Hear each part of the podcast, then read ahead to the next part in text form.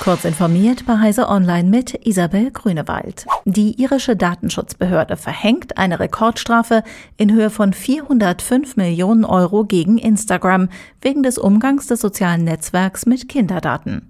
Die vollständigen Details der Entscheidung werden kommende Woche veröffentlicht. Das berichtet die Nachrichtenagentur Reuters. Laut einer per E-Mail versandten Erklärung des Mutterkonzerns Meta plane Instagram Berufung einzulegen. Instagram habe seine Einstellungen vor über einem Jahr aktualisiert und seitdem neue Funktionen veröffentlicht, um Jugendliche zu schützen und ihre Daten privat zu halten, so der Meta-Sprecher. Da Instagram zu Facebook gehört und der EU-Hauptsitz der Social-Media-Plattform in Irland liegt, ist die dortige Aufsichtsbehörde zuständig. Die kostenlosen Lademöglichkeiten für Elektroautos werden seltener. Ab dem 12. September verlangen die Supermarktketten Kaufland und Lidl Gebühren an ihren Ladestationen. Bislang war dieser Service kostenlos. Mit den Einnahmen wolle man das Angebot weiter ausbauen und die bisherigen Ladesäulen instand halten. Eigenen Angaben zufolge betreibt die Schwarzgruppe, zu der Kaufland und Lidl gehören, deutschlandweit 1300 Ladepunkte. International sollen es bis Ende des Jahres rund 13.000 sein. An den meisten Standorten werden AC-Ladepunkte mit bis zu 43 Kilowatt Ladeleistung angeboten. Das soll künftig 29 Cent je Kilowattstunde kosten.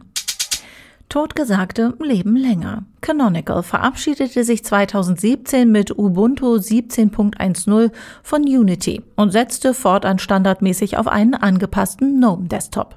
Der Unity-Code wurde jedoch weiter von der Community gepflegt. Jetzt feiert Ubuntu Unity mit der Anerkennung als offizieller Ubuntu-Flavor ein Comeback. Interessierte können Ubuntu Unity 22.10 am 29. September mit dem Erscheinen der Beta ausprobieren. Das finale Release ist für den 20. Oktober angesetzt. In einem Hacking-Forum sind Screenshots von einer Datenbank mit unter anderem Nutzerdaten, Quellcode und Nutzerstatistiken von TikTok und WeChat aufgetaucht. TikTok dementierte eine IT-Attacke und versichert, dass die Daten falsch sind. Das haben die Verantwortlichen in einem Statement mitgeteilt. Der Code habe nichts mit ihrem Backend-Quellcode zu tun. Verschiedene Sicherheitsforscher haben das Leak untersucht und einige Daten für echt befunden. Einige Daten seien aber auch Müll.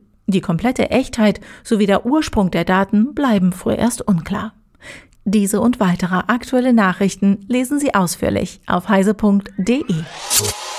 Werbung Jonos ist der größte Hosting-Anbieter in Europa. Mit Hosting-Dienstleistungen, einer Cloud-Infrastrukturplattform und den passenden Services bietet Jonos alles für den digitalen Erfolg. Von der Domain über die Webseite bis zur Cloud. Auf Wunsch unterstützt Jonos alle KundInnen mit kostenfreier Beratung durch feste Ansprechpartner.